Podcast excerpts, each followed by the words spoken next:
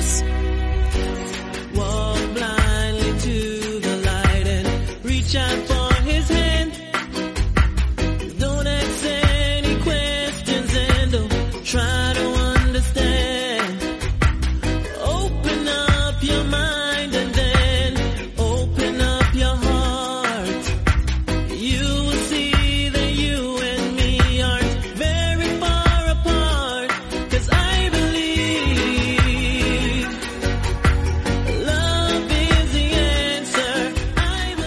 Buenas a todos y bienvenidos a la edición número 487 de MM Adictos. ¿Qué tal? ¿Cómo andamos? Aquí Neizo de Clown, una semana más, un fin de semana más para traeros lo mejor y lo peor. En esta ocasión del último evento de UFC, en concreto UFC Vegas 48, con ese Johnny Walker contra Yamaha Hill en el main event. Anoche también se disputaron otros eventos.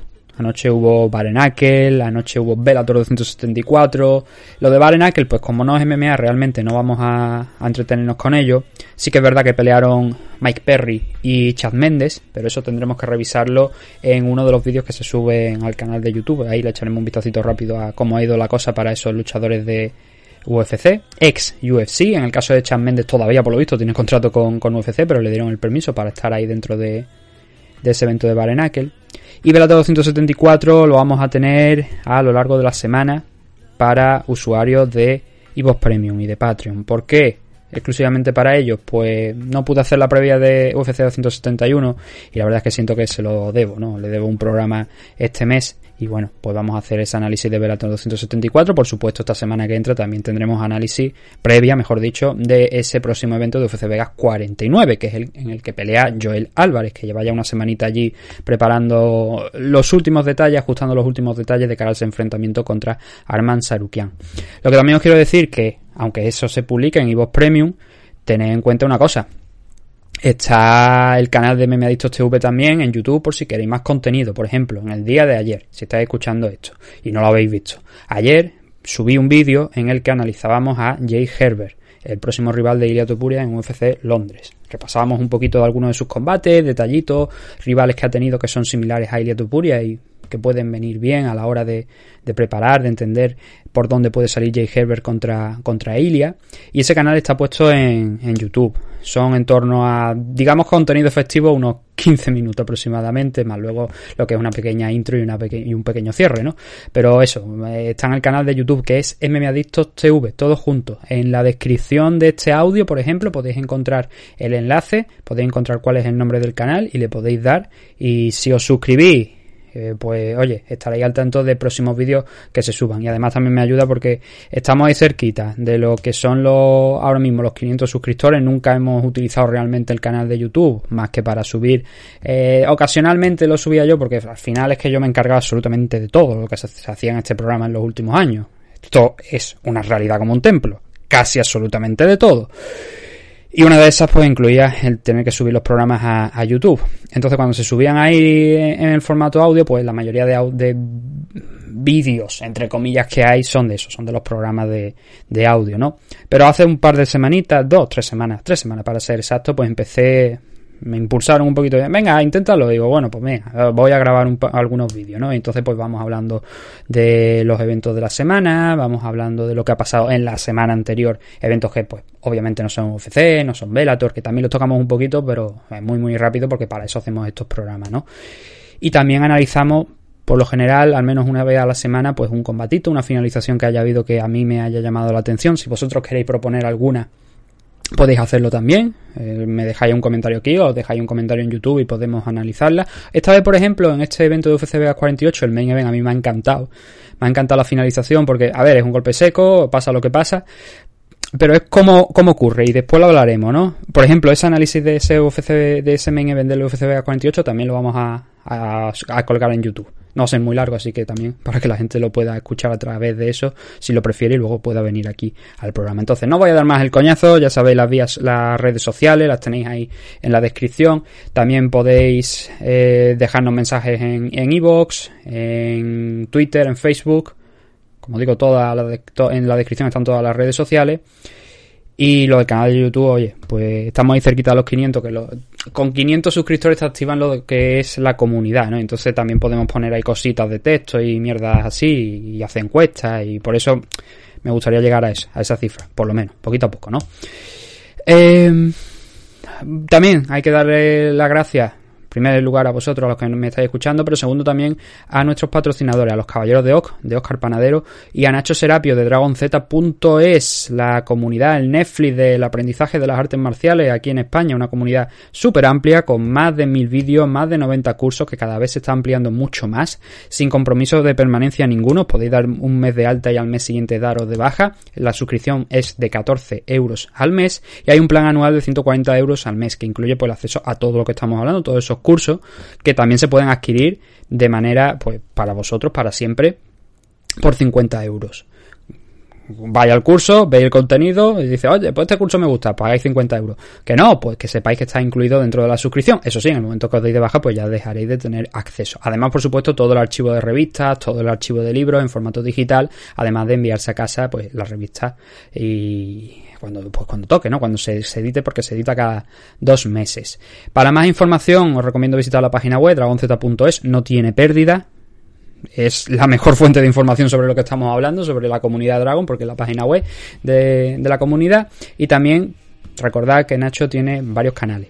Eh, por donde podéis seguirle, ¿no? Tiene dos canales en YouTube, que uno es El Guerrero Interior y el otro es Dragon Z, y luego también tiene un canal en Twitch que es artes marciales, todo junto, artes marciales. Bueno, si ponéis Dragons, pues también os va a salir, pero el canal es twitch.tv barra artes marciales, todo junto.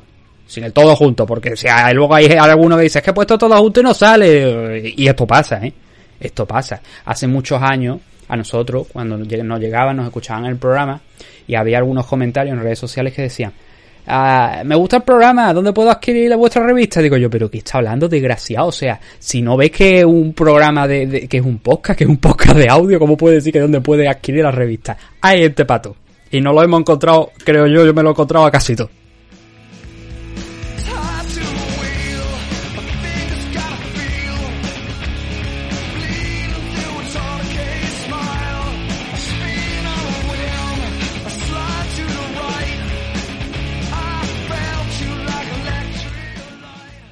Vamos a empezar el análisis de UFC Vegas 48. Vamos a ver qué es lo que ocurrió anoche en el Apex. Ya nos quedan poquitos eventos en el Apex. De hecho, creo que es este, el siguiente. Y creo que ya a partir de, de ese entonces, no sé si queda uno, me parece más. Y luego ya el siguiente que sería Londres. Ya a partir de ahí, pues ya empiezan a salir fuera. Veremos si no tienen que volver. Pero creo que quedan dos eventos en, en el Apex ya después de, del de anoche, ¿no? Y lo primero es lo primero. Primero tenemos que ver los pesajes, ¿no? Porque eso también hay que tenerlo en cuenta, por supuesto. A ver, el único luchador que falló el peso en esta card de UFC Vegas 48 fue el mexicano Gabriel Benítez. Dio dos libras por encima de las 146 permitidas dentro de la división Featherweight y eso le llevó a perder el 30% de la bolsa. Por desgracia para Gabriel Benítez, estamos ya haciendo el spoiler, pero no fue lo único que perdió porque acabó cayendo derrotado también en su enfrentamiento. Fuera de eso, pues todos dieron el peso, algunos necesitó un poquito más, otro, otro menos. El caso, por ejemplo, de Parker Porter se fue a la 263, Alan Baudot estuvo en 256, obviamente era un enfrentamiento en la división heavyweight. Kyle Daukaus y Jamie Pickett fue un enfrentamiento en 195 libras porque Pickett aceptó este combate contra Daukaus eh, con muy poquito tiempo de preparación. El anterior enfrentamiento, o sea, el enfrentamiento que se iba a celebrar era Daukaus frente a Julian Márquez, pero no fue posible para Julian el estar aquí. Así que se quedó con ese catchweight de 195 libras. Por lo demás, como digo, pues aparte de Gabriel Benítez, nada, nada excepcional, ¿no? Luchadores porque pues, se estaban a lo mejor. El caso, por ejemplo, de Joaquín Buckley, que estuvo en 183 libras dentro de su pelea middleweight.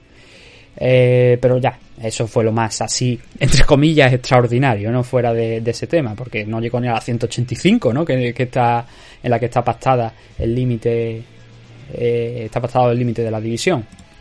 Así que con eso, ya, día libre, para empezar a hablar de lo que es la card preliminar, que vamos a pasar pues como he dicho, pues relativamente rápido por ella, porque no vamos a analizar en detalle, pero obviamente sí que vamos a leer los resultados, vamos a comentar algunas cositas que, que tuvieron lugar, que surgieron y bueno, lo de siempre, ¿no? Como solemos hacer aquí en, en MM Adictos. Eh, hay que aclarar una cosa, lo adelanto ya, no ha habido of the Night en esta ocasión. No ha habido. Sí que ha habido otros dos Performance of the Night adicionales, por tanto, se han dado otros 50.000 dólares a dos luchadores más de lo que normalmente estamos acostumbrados, ¿no? Es curioso porque quizá podríamos haber llegado ahí a algún combate en el, sobre todo de estos iniciales de la car preliminar, que sí que podríamos haberle premiado, creo yo, con, con el Fire of the Night. Pero bueno, yo no soy Dana White, yo no soy el que reparte los bonos. Sin embargo, estos dos primeros enfrentamientos, ¿no? En 135 libras, Mario Bautista contra Jay Perrin. Quizás este no tanto, ¿no? Porque Perrin, bueno, puso también un rival que no era el original, era Jalitaja, ¿no? Pero Perrin puso algo de oposición a, Bautista, aunque al final eh, acabó siendo bastante controlado, pero sí que hubo momentos donde Perrin se esforzaba por intentar derribar a, Bautista, en algunas ocasiones lo consiguió, pero al final el volumen de Bautista y el wrestling que también fue más efectivo, mucho más efectivo que el de el de Perrin, donde Bautista estuvo en múltiples ocasiones en la espalda de de Perrin buscando, bueno, en la espalda, buscándole las vueltas, intentando someterlo en el suelo. He dicho lo de la espalda porque no tengo anotaciones de esto. Ve Jonathan Pierce en el siguiente combate es el que se pasa bastante tiempo en la espalda de, de Christian Rodríguez. Entonces, este combate, este combate inicial de Mario Bautista, pues bueno, digamos que fue bastante positivo para Bautista, ¿no? Tirando de, no de veteranía, porque solamente tiene 28 años, pero sí que la verdad que se le vio como un poquito más suelto que, que Jay Perrin. Y como digo, consiguió la victoria pues prácticamente de principio a fin.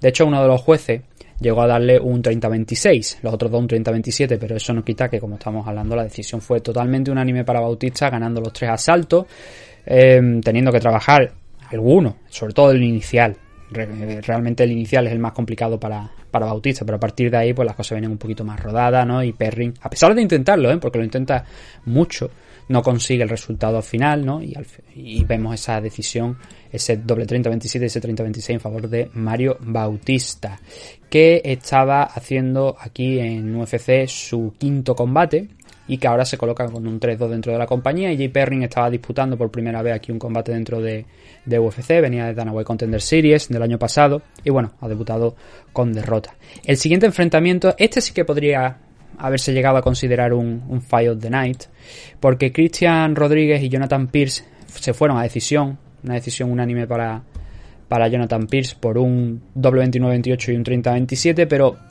aquí sí que hubo momentos donde Christian Rodríguez estaba controlando, no solamente en el suelo, sino también en el striking a, a Pierce.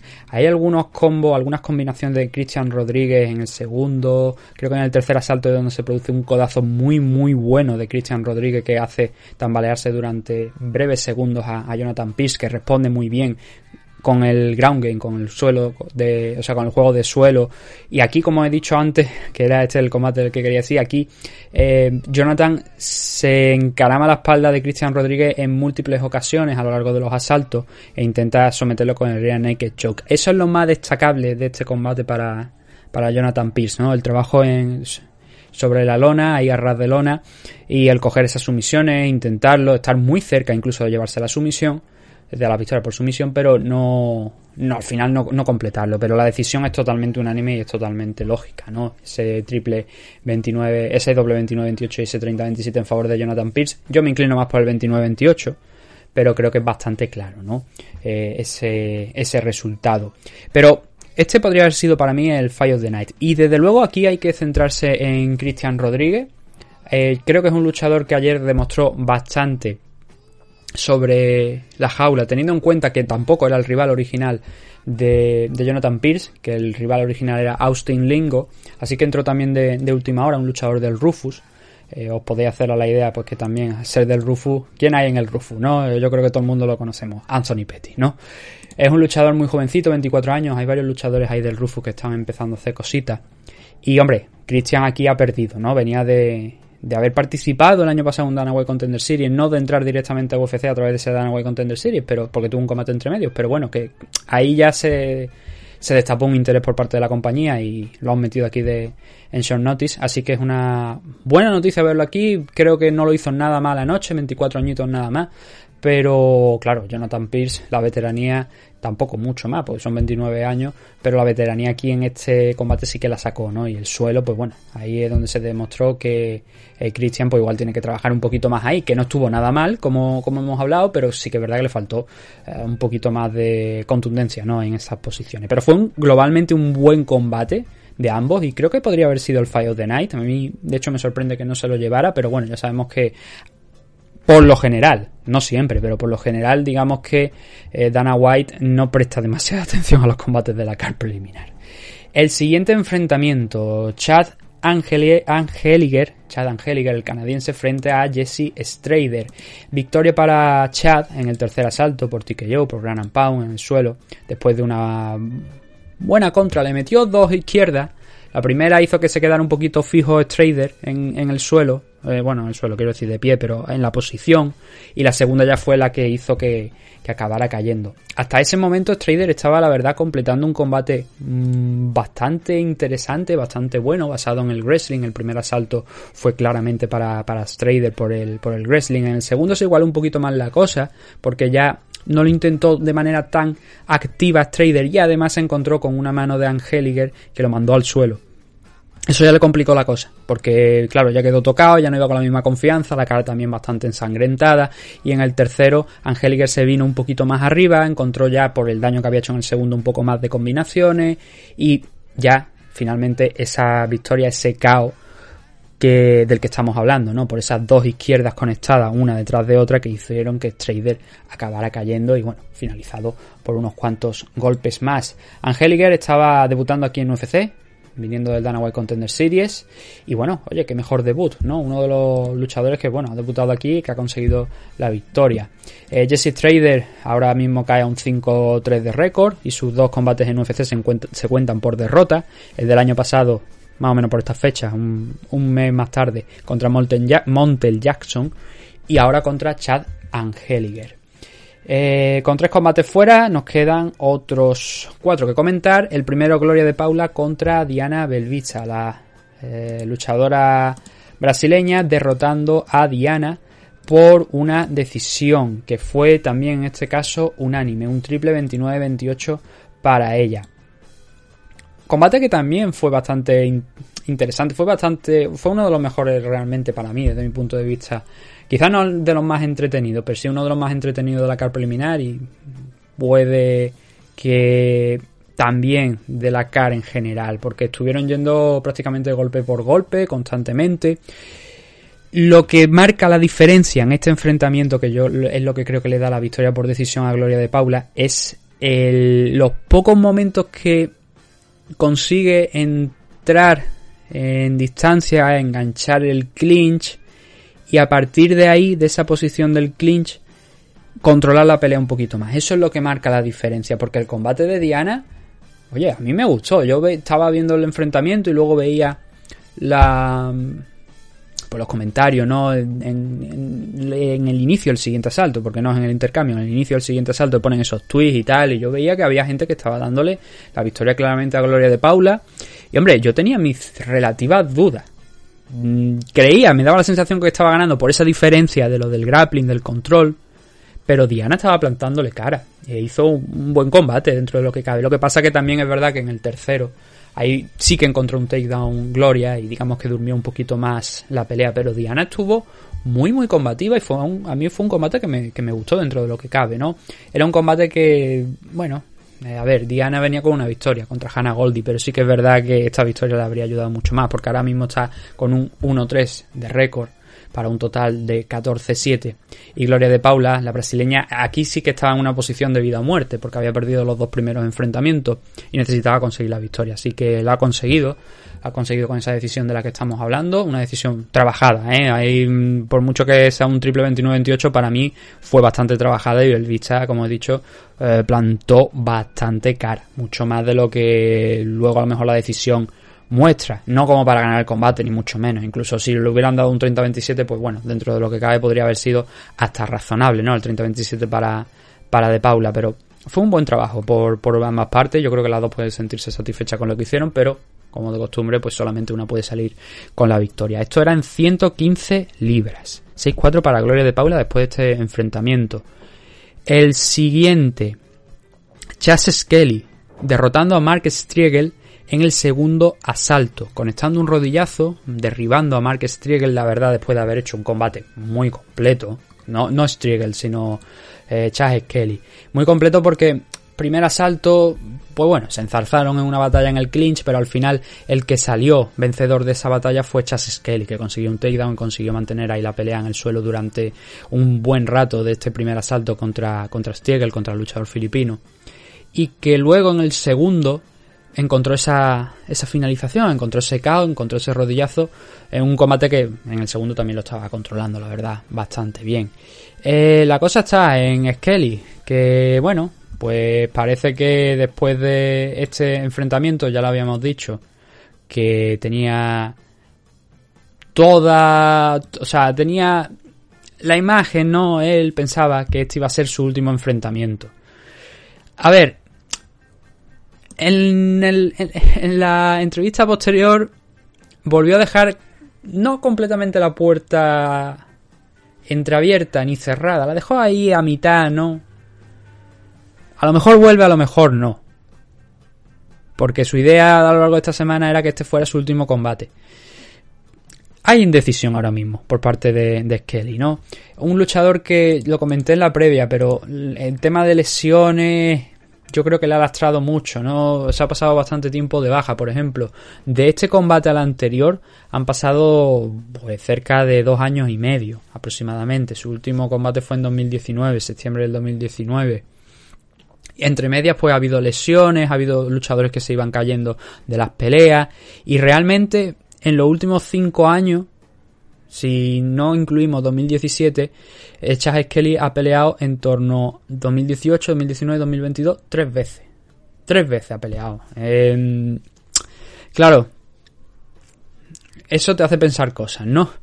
Pero con 36 años yo creo que algún combatito más podría llegar a tener. No es que haya precisamente hecho Mm, o sea, no ha hecho. Ha tenido una, buena carrera, una carrera digna dentro de, UFC en 145 libras. Eh, solo ha perdido tres combates: Jason Knight, Darren Elkin, Mirza Bektic. Son luchadores que yo creo que a todos nos deja ah, algo, ¿no? Si pronunciamos su nombre, que todos por lo menos creo que conocemos más o menos a estos luchadores. Y aún así tiene un 19-3 de récord, ¿no? Así que si este es su último combate, pues mira, por lo menos se va en alto y se va con una racha de dos victorias consecutivas. Creo que puede dar más, pero claro, es solamente. Eso, si está físicamente bien y tal, es algo que solamente puede saber él. Y a lo mejor su cabeza ahora mismo ya está en otro sitio. Así que él sabrá qué es lo que tiene que hacer, pero desde luego la actuación de ayer fue buena. Las actuaciones a lo largo de su carrera también han sido bastante decentes. Obviamente no es un superclase, no es un tipo que seguramente vaya a entrar en el top 15, ¿no?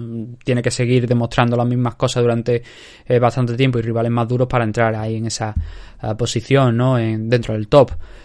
Pero bueno, oye, para seguir teniendo una carrera en el mundo de las MMA, yo creo que sí, yo creo que está. Pero bueno, repito, eso es algo que tiene que tomar en la decisión. Mark Striegel, la verdad es que prometía bastante cuando llegó aquí a, a UFC el filipino, pero se ha quedado prácticamente nada, porque ha perdido los dos combates que ha tenido hasta ahora, en los dos ha sido finalizado, el primero contra Sainun Magomedov, ahora contra Chad Kelly, y cae un 18-4 de récord. Stephanie Egger, sometiendo a Jessica Rose Clark en el primer asalto por un armbar.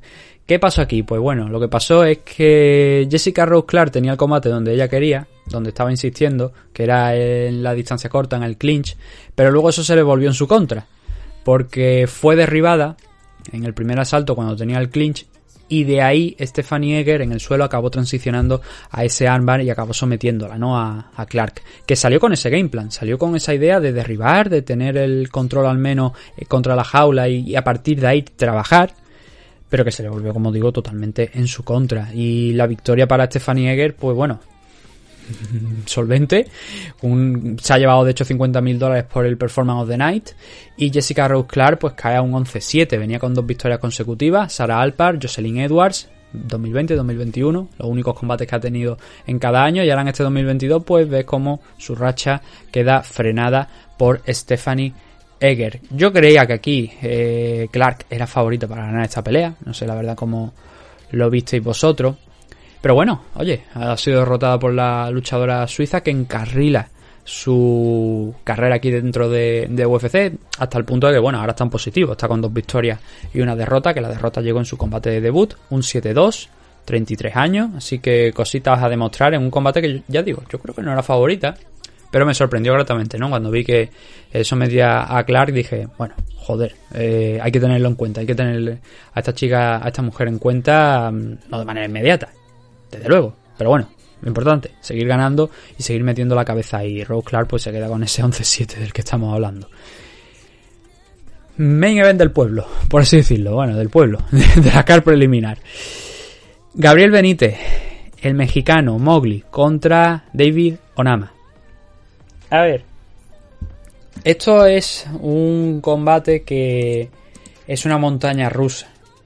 Porque gana David Onama por KO después de 14 puñetazos consecutivos. Dominic Cruz estuvo contándolo y fueron 14 los que se comió el pobre de, Gabriel antes de caer.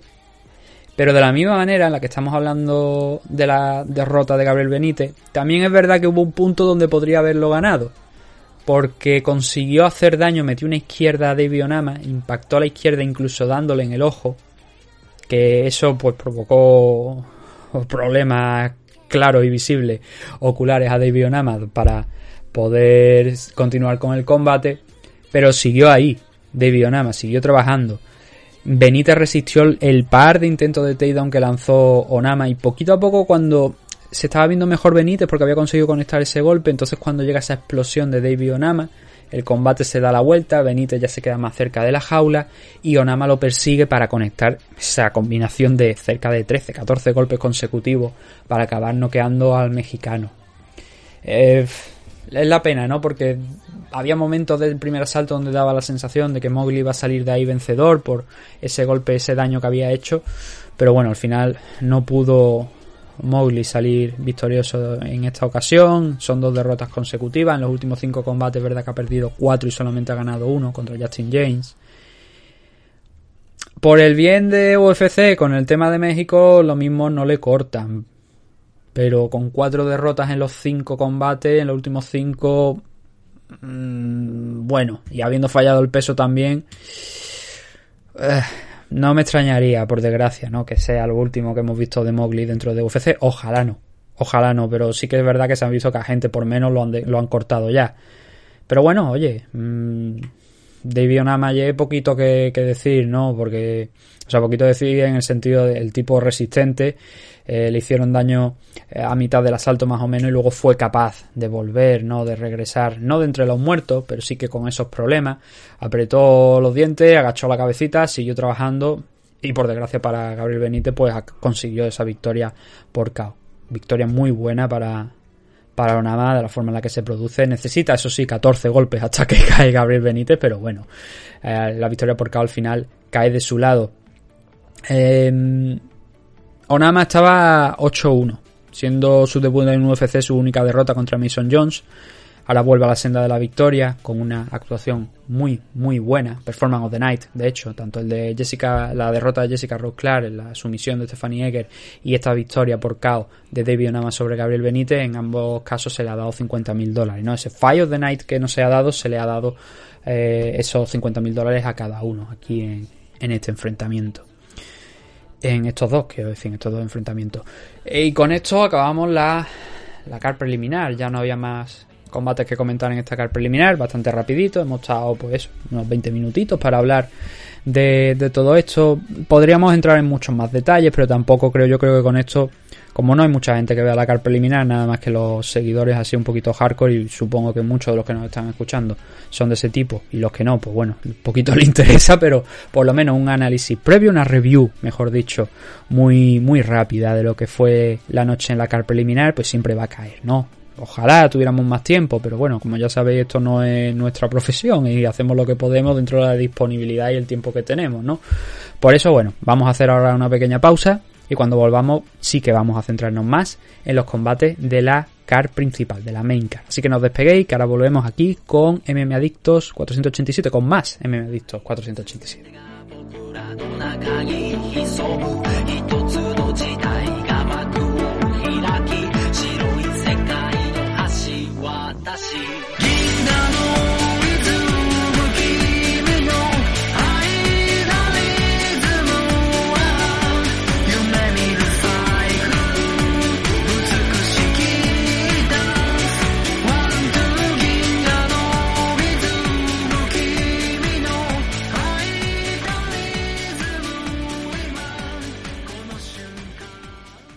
Los Caballeros de Oc es un equipo deportivo especializado en la práctica de las artes marciales mixtas, el jiu-jitsu brasileño, la modalidad de grappling, la lucha sambo y el combat sambo, disciplina en la que el club se ha proclamado campeón de España 2021. Los Caballeros de Oc emplazan su centro de operaciones en Valladolid y al equipo se unen diversas filiales repartidas por España. La última incorporación se sitúa en Villamuriel de Cerrato, Palencia. Como director técnico del equipo tenemos al entrenador y árbitro internacional de MMA, Óscar Panadero, quien dirige el equipo apoyado de varios de sus entrenadores asistentes en las distintas modalidades y secciones del equipo. Todos nuestros entrenadores y ayudantes están debidamente titulados y acreditados en la modalidad en la que imparten sus respectivas disciplinas. Podéis encontrar información sobre los Caballeros de Oc en las redes sociales oficiales de Instagram y Facebook, visitando su canal de YouTube, Los Caballeros de Oc, o solicitar información mediante correo electrónico a loscaballerosdeoc.gmail.com. Nuestras diversas academias y escuelas de MMA atienden las necesidades de todo tipo de practicantes, desde principiantes a competidores profesionales internacionales, desde la escuela de infantiles a practicantes de cualquier edad y nivel. Estamos especializados en crear luchadores desde cero mediante nuestra escuela, mediante un sistema propio, testeado nacional e internacionalmente con excelentes resultados competitivos. No lo dudes y acércate a conocernos. Únete a los Caballeros de Oc.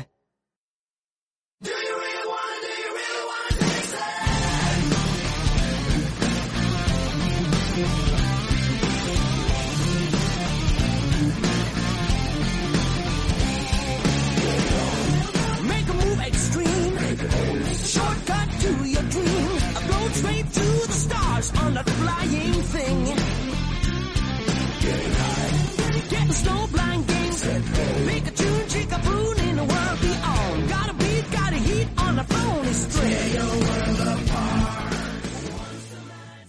Ya estamos de regreso en MM Adicto 487 y como no podía ser menos, vamos a hablar de la main card. Cinco enfrentamientos.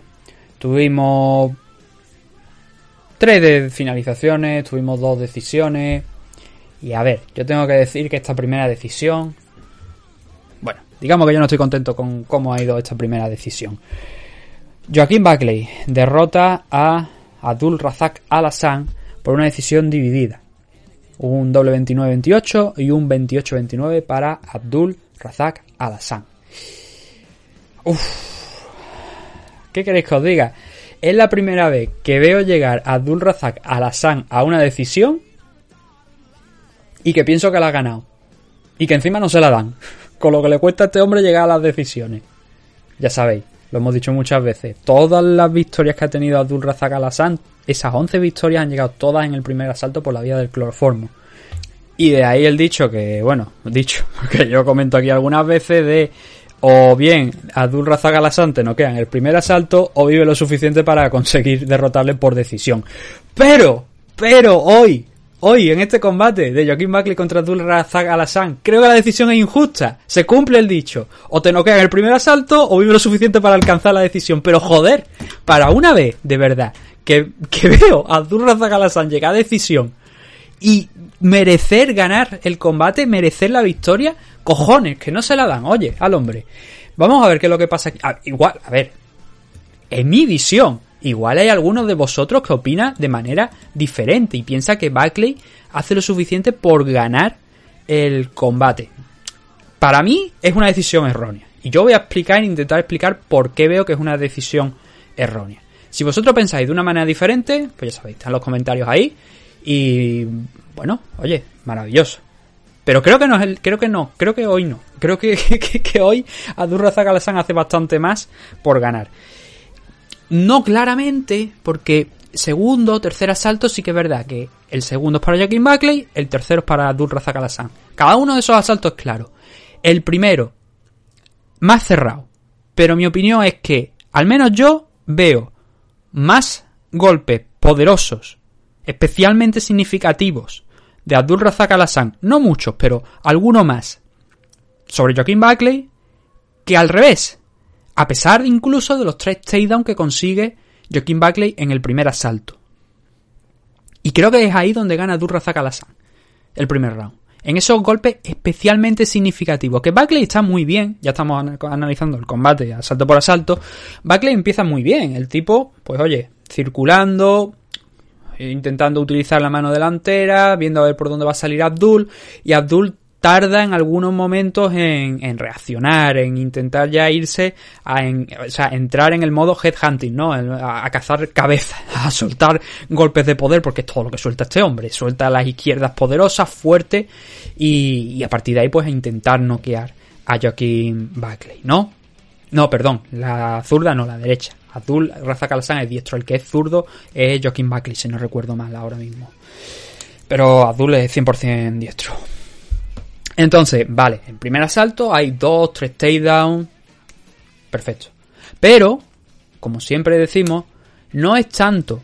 Y bueno, a ver, soy consciente de que a lo mejor parece que lo que estoy haciendo es una defensa de Abdul Razak Alasan y que esto es imparcial. O sea, que esto es parcial, que yo tengo interés alguno con Abdul Razak Alasan. No. Eh, si lo hubiera visto para Buckley también os lo diría. Me da exactamente igual quien gane el enfrentamiento. Yo aquí no tengo acciones ninguna, ni tengo papeleta, ni me va a tocar nada por defender a uno u otro. Pero eh, siempre decimos que el grappling significativo tiene que llevar algo más detrás, más allá de esos takedowns conseguidos. Y son 2, 3, 3 según las estadísticas oficiales, takedown, alguno poderoso, alguno coge el body lock y lo levanta del suelo y casi le hace un suple lateral, maravilloso. Pero ¿qué hace Buckley con eso en el suelo? Realmente, desde mi punto de vista, no mucho. Porque pasa pocos segundos en control del combate en el suelo. Y Azurraza Kalasan se levanta. En esos tres intentos de takedown completados que tiene. Bueno, intentos, en esos tres takedown completados por parte de Joaquín Buckley. Entonces, control de Buckley, mm, grappling efectivo en el suelo hay. Completar los takedowns, pero no hace un trabajo gracias a esos takedowns. Entonces, está bien y puedo llegar a entender la decisión, de verdad. Puedo llegar a entender que Joaquín Buckley, pues haya gente que le dé esta decisión aquí, porque bueno, es que ha derribado tres veces a Abdul Razak vale, muy bien. Pero me faltó algo más en el suelo. Y en el striking es un combate bastante parejo. Pero como he dicho, creo que Abdul Razak eh, estamos hablando del primer asalto, perdón. Creo que Abdul Razak lanza algunos golpes más poderosos que Joaquín Buckley. Y que eso debería haber dejado una mejor imagen los jueces. Pero bueno, dos se lo dieron. Este primer asalto de Joaquín Buckley. Vamos con el segundo round. El segundo round, segundo, tercero, como he dicho, son bastante claros. Uno para Joaquín Buckley, en este caso, el del segundo asalto. Y el tercero para Abdul Razak Alassane. ¿Por qué? Porque Buckley aquí nuevamente vuelve a explotar el wrestling, pero lo, explota también añadido a un buen striker, un, eh, striking, un buen volumen de striking, de golpes, porque también saliendo de ese primer asalto, Abdul Razak Alasan empieza a cansarse y empieza a estar más lento. Eh, Buckley lo encierra, lo pone contra la jaula, a veces no, no en el clinch, sino va empujándolo, lo va cerrando, lo va poniendo ahí en esa posición, empieza a meterle golpes muy buenos al cuerpo cuando ve que Buckley, eh, que, que Alasan levanta la cabeza y se intenta defender con la guardia alta para evitar que le noqueen y empieza a trabajar el cuerpo también, como estamos diciendo Buckley, ¿no? Entonces, el segundo asalto de Joaquín es muy completo por eso, el striking mucho más positivo que Abdul Razak el wrestling por supuesto, ahí nuevamente tampoco es que se pueda decir que esos takedowns le llevan a controlar la pelea en el suelo, pero bueno, al menos lo completa y especialmente la diferencia de striking, ahí es donde este asalto es claro para Joaquín Buckley, ¿no? En el striking donde le da un buen repaso. Salimos del segundo y yo tengo puesto mis anotaciones en este tras este segundo salto que Alassane daba la sensación de estar bastante cansado porque se le notaba la respiración, que el hombre estaba ya más lento, le costaba subir las manos y solamente soltaba algunos zarpazos para intentar defenderse.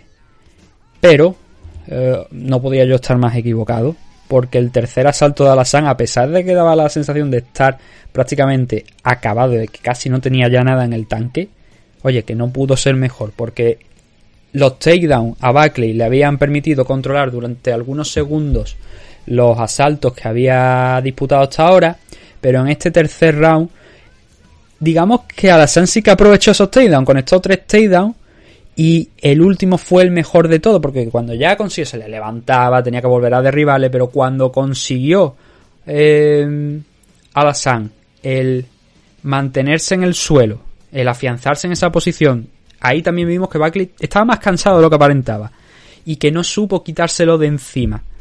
no pudo quitarse de encima a, a la San. Claro, objetivamente, también lo digo mucho, pero si esto fuera One Championship, si esto fuera Rising, si esto fuera Raw FC, este combate, este, este, sí, eh, no solo este asalto, este combate se habría ido a parar para la San. Porque un tercer asalto muy completo en su favor. No importa mucho cómo empieces, cómo sigas en el segundo, cómo, sino cómo acabas en el tercero y cómo va ese tercer asalto. Y según Rising, según One Championship, muy probablemente Alassane habría ganado este enfrentamiento aquí. Si no lo gana, es por eso, es porque los jueces con un sistema de 19 pues a veces se pueden perder un poquito. Y creo que aquí se han perdido. No mucho, no mucho, insisto. Pero creo que sí que la verdad que para una vez que Alassane llega a una decisión y llega fuerte y llega dando una sensación de haber ganado el combate, la puta mala suerte de que llega ahí el señor Saldamato y compañía y dice, pono, y le da la decisión a, Joaquín Buckley, ¿no? Es que llegó a, estar incluso en side control en posición lateral, buscar el crucifix incluso, no conseguirlo, pero al intentar defenderse Buckley pasar a la montada y finalizar el asalto con gran ampao ahí, muy muy interesante, daba la sensación de que estaba cansado al inicio de los últimos cinco minutos y sin embargo acabó muy fuerte Abdul Razak Por eso, oye, el esfuerzo es una pena que al final no haya tenido premio porque el primer asalto fue bastante cerrado, pero bueno, son las decisiones, siempre lo dice eh, Dana White, ¿no? Nunca lo dejes en manos de los jueces. Pero claro, eso es también poner una excusa a los jueces de decir, bueno, puede ser prácticamente un incompetente y tampoco te vamos a echar la culpa, ¿no? En este caso no creo que sea especialmente sangrante la derrota en la decisión, pero sí que es verdad que anda ahí, ahí. Eh, creo que la Razak al mereció la victoria en la noche de ayer. La realidad es que no, que no lo consigue y que cae a un 11-5, que este era su tercer combate en la división middleweight ha perdido dos, ha ganado uno, el anterior en concreto, machacando a Alessio Di Chirico, otro de esos caos en el primer asalto. Y ahora esta decisión dividida, pues bueno, queda ahí, ahí, ¿no? A Durraza Galasán. Para mí es una lástima, porque ya digo, cuando un luchador creo que lo, lo mereció, lo digo. Cuando no, pues también lo digo. Intento ser lo más honesto posible. Yo creo que aquí a Durraza me parece que hizo lo suficiente. Joaquín Buckley, dos victorias consecutivas. La última derrota data del 2021, del inicio del 2021, precisamente contra el rival que estábamos hablando de Adurraza Galasán contra Dichirico, ¿no? En aquella ocasión Buckley perdió contra él, Adurraza Galasán lo masacró. Eso sí, creo que lo masacró antes, ¿no? Fue, no, fue, fueron siete meses después, en agosto de, del año pasado. No le está yendo las cosas relativamente mal aquí a Buckley dentro de, de UFC. Son cuatro victorias, dos derrotas, un 14-4 de récord. Las dos últimas, como estamos hablando, dos victorias. Antonio Arroyo lo mandó directamente a PFL. Y a, mm, a Durra pues bueno, veremos a ver dónde lo manda porque es lo que... No, Antonio Arroyo no es el de, el de PFL. Eh, no recuerdo, era, era otro Antonio me parece. Pero no, no, Antonio Arroyo sigue aquí en, en, UFC. Por el momento, lo mismo ya lo han cortado, ¿no? Pero era, era otro. El, el, de PFL, ahora no recuerdo, pero creo que también se llamaba Antonio, ¿no? Esto típico, ¿no? tiene 20 tíos que se llaman Antonio y dice tú, a ver, ¿quién era este? Ya uno no se acuerda. Discúlpame por ello. A ver, ¿qué más? Ese era el primero de los enfrentamientos de la main card. Ese Joaquín Buckley contra Abdul Razak en 185 libras. En 155. Bueno, a ver, eh, sí, eh, esto es lo que yo tenía en mente. Las, las picks, lo que vosotros y, y yo dije. A ver, yo dije que en este combate, lo tengo por aquí, aunque creo que ya lo he borrado, ¿no? No, está todavía por aquí, lo tengo todavía por aquí. en esta primera, en este primer combate, tanto vosotros como yo dije que iba a ganar eh, dijimos que iba a ganar Joaquín Buckley. Así que este, no hay diferencia, este lo hemos acertado. A partir de aquí es donde empieza mi, inteo, ¿no? Esto es algo que se dice mucho, que conocemos mucho los jugadores del League of Legends porque te intean la línea, tu jungla viene, te da por culo, o directamente tú eres el que lo intea, o lo intea una solo lane y al final te vas al carajo, ¿no? ¿Qué significa intea? Pues bueno, eh, intentional feeding, ¿no? Por así decirlo, algo que tú sabes que el resultado al final va a acabar muy mal, pero que aún así sigues haciéndolo de manera intencionada. Y eso fue lo que yo hice a partir de aquí con las picks, de alguna manera, ¿no? Porque, a ver, Con la excepción del, de, no de este, sino del siguiente, ¿no? Este combate viene ahora, Jim Miller contra Nicolas Mota, es una victoria para Jim Miller por KO en el segundo asalto, un gancho con la derecha, lo manda a la lona y lo finaliza con algunos golpes. Este era el debut de Nicolas Mota dentro de, de, UFC. Y no puedo decir nada positivo realmente sobre, sobre Mota porque es que prácticamente no le vi nada a destacar, no le vi cosas que yo dijera, oye, pues mira, pues podemos uh, comentar esto, podemos decir, es que no lo vi, no vi. Fue una actuación muy, muy gris para, para Nicolas Mota. Claro que también parte de ello se debe al mérito de Jim Miller, ¿no? En, en el combate.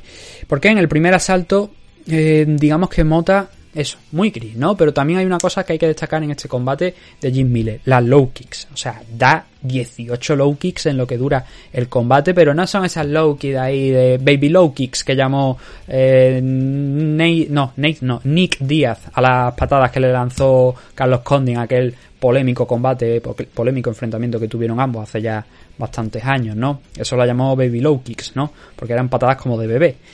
No, no, estas patadas eran serias, no al nivel del mejor José Aldo, pero sí que eran golpes que iban marcando, que iban haciéndole daño a Nicolás Mota, que estaban destinados pues eso, a cortarle la movilidad con la que salió, que salió bastante ágil, bastante móvil, bastante ligero sobre los pies, pero Miller estuvo haciendo ese trabajo que yo creo que dio dio fruto, se notó un poquito eh, en, el intercambio del primero al segundo cuando Mota iba hacia la esquina, que iba no cojeando abiertamente, pero que sí que se le notaba que esa pierna estaba ya eh, bastante dañada, mm, incluso hay en un momento en el primer eh, asalto donde de una patada lo acaba derribando. Así que el trabajo ese de la, de la Loki se puede considerar que fue lo más destacado de Jim Miller en este combate.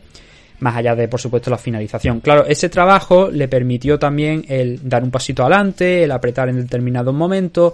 Y al final, en el último minuto, parecía que se puede considerar, yo creo que, que, Jim Miller pues tenía esa estrategia en mente, ¿no? Hay luchadores, y esto no es broma, dentro del game plan, estableces pues a lo mejor una serie de ideas, ¿no? Y dices, pues mira, cuando quede un minuto, lo hablas con tu esquina y tal y cual, y, te, y tu esquina te dice, cuando quede un minuto o algo así, te vamos a decir para que intentes apretar, para que intentes buscar un takedown, para que dejes una muy buena impresión en estos momentos finales.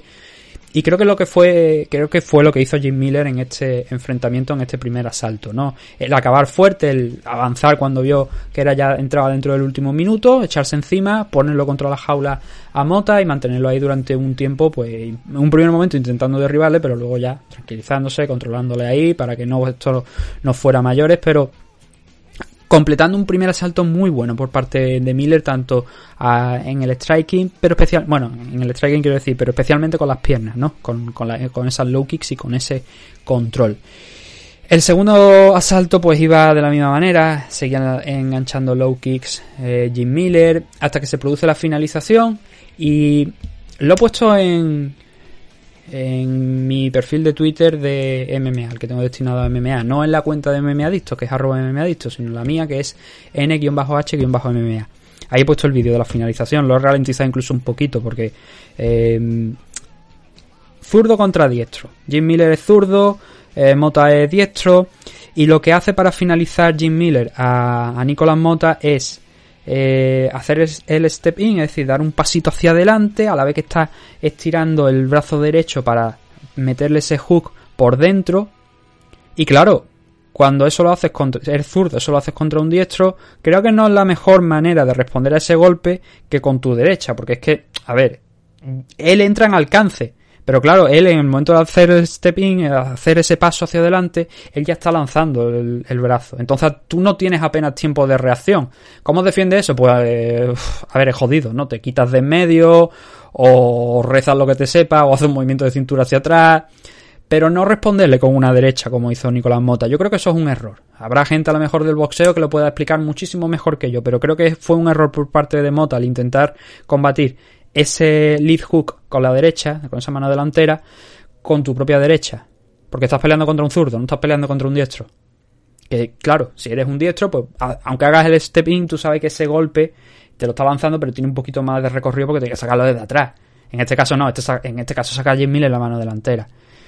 Eh, no sé si fallo, no sé si eso lo podría haber hecho mejor Nicolás Mota, pero sí que creo que no es la forma más inteligente de responder a ese golpe. Entonces conecta ese, ese golpe. De hecho, hay un momento donde si paras el vídeo y ves las piernas, chocan las piernas, la pierna delantera de, de Miller con la pierna delantera de Mota, cosas de zurdos y diestros, pero cae, cae Mota. De hecho, se le queda el brazo derecho detrás de la espalda, lo que ya da la sensación de los segundos que tarda en sacarlo, que no son demasiado, pero a lo mejor un par de segundos, dos, tres segundos, tiene ese brazo en la espalda y claro, tú ya ahí te das cuenta de este chaval está ido, prácticamente, porque si no es capaz de sacar ese brazo para defenderse, pues mala situación, ¿no? Al final lo saca, sube la guardia, busca intentar defenderse, pero claro, el gran unpound de Jim Miller es suficiente para acabar dándole la victoria al veterano de 38 años, uno de los luchadores pues históricos de, de UFC. Creo que ha empatado el número, ahora mismo no tengo los récords por delante de, de la compañía, pero creo que ha empatado el número de, de enfrentamientos. Eh, ya tenía el récord de, peleas dentro de UFC, pero creo que ha, gana- ha- alcanzado, ha empatado el récord de victorias. Si esto es correcto, lo que tengo aquí, que ahora eh, lo estoy mirando, eh, se supone que también ha igualado el récord de victorias con Donald Cerrone, en un total de 23 victorias aquí dentro de, UFC. El número de combate de Jim Miller dentro de la compañía son 39. Tiene ahora mismo un récord de 34-16. Es uno de los históricos. O sea, es un futuro Hall of Famer, yo creo, sí o sí. A pesar de nunca haber tenido el título, a pesar de haber tenido muchísimos problemas de salud en los últimos años, pero eh, seguir ahí al pie del cañón, peleando, yo creo que es un futuro Hall of Famer. Y si no lo vuelven un Hall of Famer, entonces tenemos un problema. Porque, oye, estamos hablando de un hombre que ha alcanzado récords aquí dentro de, de la compañía, que ha pasado muchísimas horas combatiendo dentro de, de la jaula de, de UFC. Y bueno, ¿qué podemos decir más de él? Con ese 34-16. A ver, muchos os estaréis preguntando. Bueno, que habéis visto el, el enfrentamiento, quizás no, porque hayáis escuchado la entrevista posterior, ¿no? Pero muchos os estaréis preguntando: ¿puede ser el último combate de Jim Miller?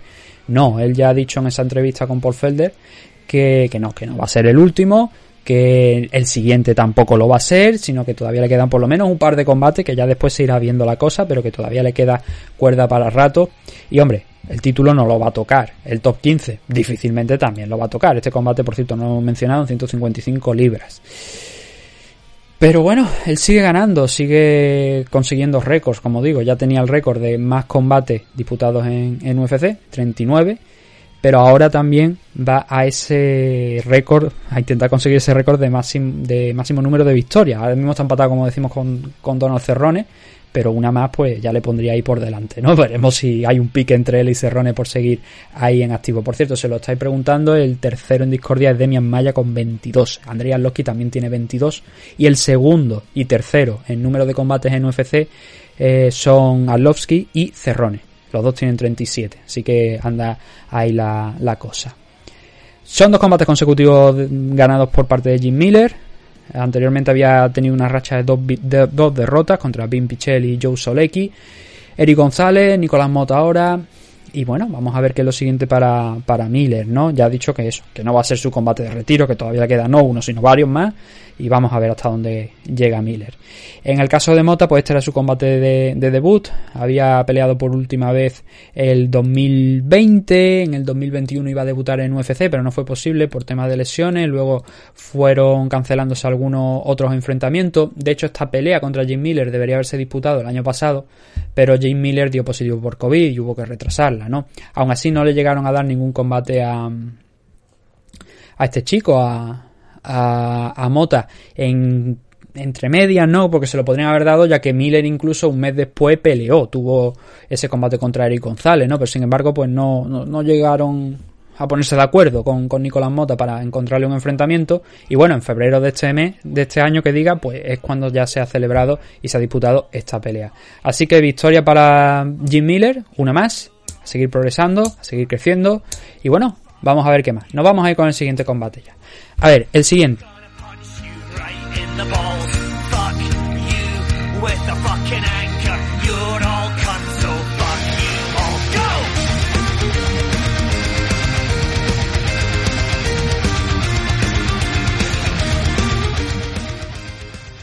Parker Porter contra Alan Baudot. Parker Porter, mi hombre, Parker Porter como Jared Cannonier. Cuando nadie apuesta por él, Vosotros apostasteis por Alan Baudot, yo aposté por, por Parker Porter. Por cierto, el otro, el anterior ya os lo podéis imaginar. Vosotros apostasteis por Jim Miller, yo aposté por Nicolás Mota y quizás en toda la boca.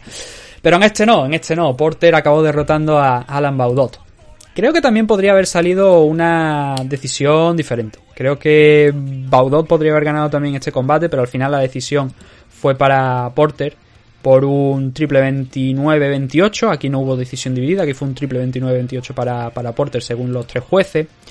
Y bueno, desgranando un poquito, dos... No, los tres, los tres jueces dan la misma decisión. Dan el primer asalto para Baudot y los otros dos para Parker Porter. Yo creo que esa es la decisión correcta, ¿no? Eh, esos dos segundo, tercer asalto para Porter y el primero para Baudot. Baudot no es que vaya de más a menos, porque en el tercero inicia muy bien la cosa, pero sí que es verdad que mm, en ese tercer asalto sí podríamos decir, ahí sí que va de más a menos. A ver, el primero, el primero, un asalto bastante claro para, para Baudot. ¿Por qué?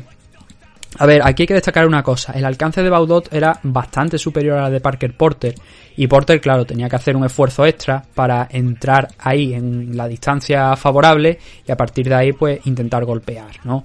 Y eso le costó a lo largo de toda la noche. A pesar de conseguir la victoria, hay que decir que eso le costó a, Porter en- el entrar ahí durante toda la noche. Ahora bien, cuando lo conseguía, cuando conseguía poner a Baudot contra la jaula, no lo, no lo derribaba, porque lo intentó durante muchísimas ocasiones a lo largo del combate.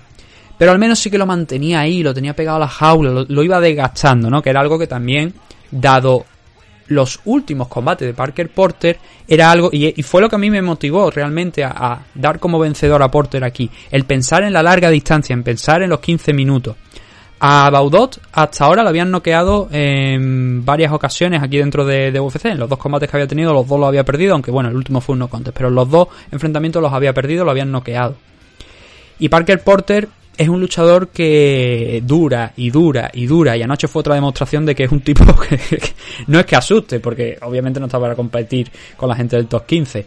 Pero sí que es un, tío muy, muy, muy trabajador y que dentro de ese peso de 263 libras con las que se subió a, a la jaula, que incluso puede que fueran más, porque claro, 263 dices, pero bueno, a lo mejor recupera alguna extra cuando se hidrata, cuando come y tal de cara al combate y puede que esté a lo mejor por encima de la 265, es probable, ¿no? Pero el tipo es un currante, es un currante y lo demostró contra Chase Sherman, ¿no? Entonces a mí eso me motivó a dar como ganador a Parker Porter, porque yo pensé en la larga distancia, no en la corta. Y Porter creo que también pensó en esa larga distancia, porque como digo, el primer asalto, poner durante, puso durante bastante tiempo a, a Baudot contra la pared, lo estuvo poniendo ahí, estuvo trabajando con él, pero sin embargo los mejores golpes significativos, eso sí que hay que reconocérselo, llegaron por parte de Baudot. Eh, no haciendo especial daño, pero sí que es verdad que, claro, cuando tienes 10 centímetros de alcance, tienes buenas piernas, eres un experto en striking, pues vas dejando ahí la mano, vas conectando el jab, te vas soltando, vas consiguiendo puntos, ¿no? Y Porter tenía que recorrer, como digo, esa distancia eh, para poder alcanzar y poder golpear a, Baudot, y eso le costó mucho, pero lo, pero lo consiguió, como digo, puso ahí, no de manera efectiva en este primer asalto, quizás en el segundo tampoco, pero la diferencia de este primero, que sí también estoy de acuerdo con los jueces en que es para Baudot, la diferencia con el segundo asalto es que si bien no completa ningún takedown, el primero sí que creo que lo consigue sentar una vez. Déjame que mire las anotaciones que tengo por aquí, porque hoy no le estoy haciendo mucho caso a las que tengo, pero sí, aquí, eh, al, al final, es verdad, al final del primer asalto es cuando se produce ese takedown. Después de haberlo intentado en varias ocasiones del clinch contra la jaula, coge a la contra Baudot, pero queda un segundo, dos segundos como mucho en el, en el reloj para acabar el asalto. Así que bueno, sí, sí, derriba, coge, pone, pone bien la pierna, barre, cae encima de él, pero ya no tienes tiempo para nada. Entonces, claro, si eso lo llega a conseguir antes, habría tenido algo de tiempo para poder trabajar y a lo mejor el asalto ya se habría equilibrado, ¿no? Pero por striking significativo, que digamos sea realmente importante, eh, ahí sí que Baudot yo creo que le, le gana la partida con eso, con el striking de larga distancia, mientras que Porte pues tenía que meter la cabeza abajo, soltar hooks arriba y arriba, porque también había una diferencia de altura en favor de, de Baudot, y rezar lo que se supiese para entrar en esa distancia que le permitiera ahí poder progresar un poquito, ¿no? La diferencia, como estamos hablando con el segundo round, es que aquí, a pesar de no conseguir esos takedowns, el striking, digamos que es un pelín más efectivo de, que el de Baudot. Esa distancia que había estado utilizando muy bien Baudot en el segundo, en el primer asalto, aquí en el segundo la utiliza, pero Porter dice, aquí mis cojones, por cojones voy a intentar yo pelear de otra manera. Ah, y también eh, importante, soltando muchas low kicks aquí en este segundo asalto por parte de, Porter. Igual no son golpes que eh, volvemos antes, ¿no? Las baby low kicks que hemos dicho, ¿no? No son golpes especialmente efectivos, porque Baudot tampoco se vio muy afectado por ello, pero llegaban, pero impactaban, ¿no? Y claro, eso, sumado al control contra la jaula, que Baudot no estuvo tan preciso, o al menos nos dejó la sensación de estar siendo especialmente dañino a la hora de soltar los golpes, creo que ahí es lo, que le da este segundo salto, perdón, a Parker Porter el tema de estar ahí en el filo de la navaja. Y es lo que tengo yo puesto aquí justo además en mis anotaciones, que lo tengo puesto ahí, que es justo en el filo de la navaja. Que podría haber ganado cualquiera de los dos este asalto y yo no me sentiría, digamos, estafado por los jueces por lo que digo, porque fue bastante igualado. Al francés se le vio a veces bastante cansado, teniendo que resistir los intentos de, de derribarle eh, Porter, pero bueno, ahí, bastante parejo en algunos momentos. Yo creo que las Loki fueron determinantes en este segundo salto de cara a la decisión de los jueces, además de, del control que estamos hablando contra, contra la jaula. Pero justito, ¿eh? no tampoco aquí una diferencia brutal. Yo creo que fue una cosita justita aquí en este segundo round. Por eso ya digo que no me habría sorprendido para nada ver a Baudot ganar el segundo salto. Pero bueno, ninguno de los tres jueces dieron esa puntuación. Y en el tercero, es lo que he dicho. Eh, inicia bien el combate, Baudot, muy suelto. En el segundo se ve un poquillo más cansado. En el tercero parece que tiene algo más de energía al principio. Y con estas buenas combinaciones. Y no especialmente también nuevamente dañina, ¿no? Que hicieran mucho daño a, Parker Porter. Pero es que sí que iba soltando un poco más manos, iba abriendo un poquito más de distancia, en, entendamos, en las puntuaciones, e iba haciendo daño. Pero hay un momento donde los dos momentos de ahí donde ya parece que Porter también pues está viniendo un poquito, no, no mucho, pero sí un poquito más abajo físicamente, no más que Baudot, eso sí, se tranquilizan un poquito las cosas, pero entonces van a un choque, los dos van ahí al choque de los, de los hooks, a lanzar los ganchos. Y en ese momento Porter aprovecha, son más o menos mitad del asalto, quedaban dos minutos aproximadamente, aprovecha para enganchar la cintura de Baudot, Baudot va al sprawl, lo pone contra la pared de la jaula y entonces cuando se produce ese takedown, llega ese takedown de Porter, quedando dos minutos y estando en la media guardia. Eso le permite durante esos dos minutos el asegurar el asalto y luego ya, pues oye, si ganamos la decisión, de puta madre. Pero por lo menos le abre una ventana para intentar, porque yo el segundo asalto, como dije, yo no lo tenía muy claro. Pero le abre esa ventana, ¿no? Le abre esa oportunidad a Porter de finalizar o al menos intentarlo. Y lo hace, lo intenta, intenta finalizar. Eh, intenta en algunos momentos estirar el brazo izquierdo de Baudot, busca un Kimura, un americana, lo que fuera, da igual, él estaba intentando finalizar el combate y aún no fue efectivo. Pero hay un momento donde eh, Porter vuelve a atacar ese brazo, después de un tiempo de descanso, obligando a Baudot nuevamente a defenderse, y esa ese momento, cuando ya tiene controlada esa parte del cuerpo, esa posición ahí, está dándole que pensar a Baudot, lo aprovecha para pasar a la montada, para controlar la posición. Y bueno, hay que reconocer que Baudot lo coge la braza, intenta levantarse, un tío bastante más grande que, que, que Porter, no en peso, pero sí en, altura y tal, y parece que se le va a salir, pero no, nada más lejos de la realidad, porque Porter lo consigue volver a poner en la lona y luego golpear, incluso permitiéndose lanzar unos codazos en los últimos segundos para asegurar el asalto y, el 10-9 en su favor en este tercer round. Ese takedown que tanto ansiaba en los primeros asaltos, pues finalmente llegó de manera pues más efectiva, con más posibilidades de controlar a su rival, y yo tenía mis dudas de que la decisión fuese a caer de su lado. ¿Me sorprendió? Mm, como digo, no, porque es lo que estoy diciendo. Yo tengo que Porter gana el segundo round, pero por nada, por una distancia mínima. Mm, por los dientes del caballo que va corriendo por delante de, del que queda segundo, literalmente. Fue un buen combate, fue un combate bastante entretenido.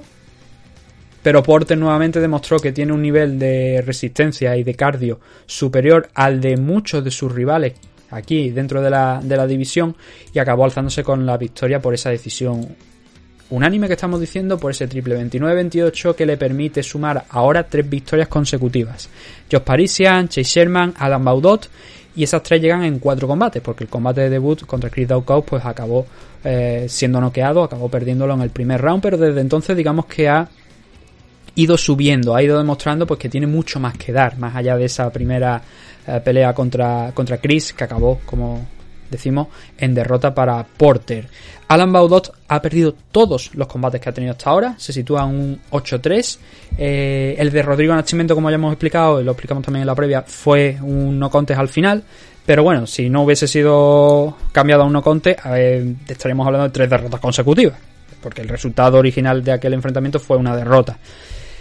Si queréis decir que son dos derrotas y no contes, pues también podéis decirlo. Pero bueno, eh, el caso es que no ha demostrado mucho aquí el, eh, el luchador francés. Es compañero de, equipo de Cyril Ganet, del gimnasio del MMA Factory. Pero desde luego aquí su paso por UFC no está siendo para nada bueno, ¿no? El récord de Porter está en 13-6. Eso no lo hemos mencionado, pero también lo comentamos. No es un hombre que vaya a llegar, como decimos, al top 15 pero bueno, va teniendo sus combates y a mí por lo menos me gusta verlo, ¿no? Me sorprendió gratamente contra... A ver, el combate de Parisian que hemos hablado fue muy bueno. El de Chase Sherman también. Y ahí fue donde ya me sorprendió con, con eso, con la resistencia, con el cardio para llevar a- al tercer asalto a Chase Sherman, un tipo que es un buen striker, pero que Porter fue esa noche muchísimo mejor por el enorme volumen que exhibió a lo largo de los tres asaltos, pero especialmente en el último. Ahí fue donde me impresionó Porter y no voy a decir que aquí eh, lo veía como Jared Cannonier, pero bueno, ahí, ahí, ahí, ¿no? Ya veremos a ver qué le depara el futuro a, a Porter, pero buena victoria. Victoria trabajada, victoria mucho más trabajada, eso sí que los combates anteriores. Y, y ahora pues tendremos que estar pendientes a ver de quién es el siguiente rival para Porter, porque ya son tres victorias consecutivas. Otro enfrentamiento más, pues no creo que vaya a ser contra un top 15, pero bueno, ahí en la línea, ¿no? De, de lo que estamos viendo. Oye, quién sabe, ¿no? ¿Por qué no Juan Espino contra Porter? Aunque yo me reservaría a Juan Espino para ponerlo contra Andrei Arlovski. Pero veremos, veremos, a ver cómo sale el futuro. Aquí vuelvo yo al Inting, ¿no? Al Intentional Feeding. Eh, Kyle Daukaus derrotando a Jamie Pickett. Combate ya lo hemos dicho en 195 libras por el tema de, eh, bueno, pues Pickett eh, cogió este combate con poquita preparación y para no hacerle al hombre cortar hasta 185, pues dijeron, vamos a pelear en 195, ¿no? Daukaus, lo hemos mencionado al principio, pero creo que estuvo en 193 y algo y Jamie Pickett pues andó más o menos por lo mismo, 194 me parece que, que fueron. Eh, la victoria, Kyle Daukaus por sumisión eh, frente a Jimmy Pickett por un Dark Choke rozando la campana en el 4.59. De hecho, le han preguntado a, a Pickett, oye, si faltaba un segundo, ¿por qué te rindes? Porque ha sido criticado por eso, ¿no? Eh, no podés aguantar un segundo más y sobrevivir. Y Pickett, por lo visto, dijo que se le quedó la lengua ahí en mala posición y que prefirió rendirse por antes de que tuviera un problema mayor. A lo mejor podría aguantar un segundo más.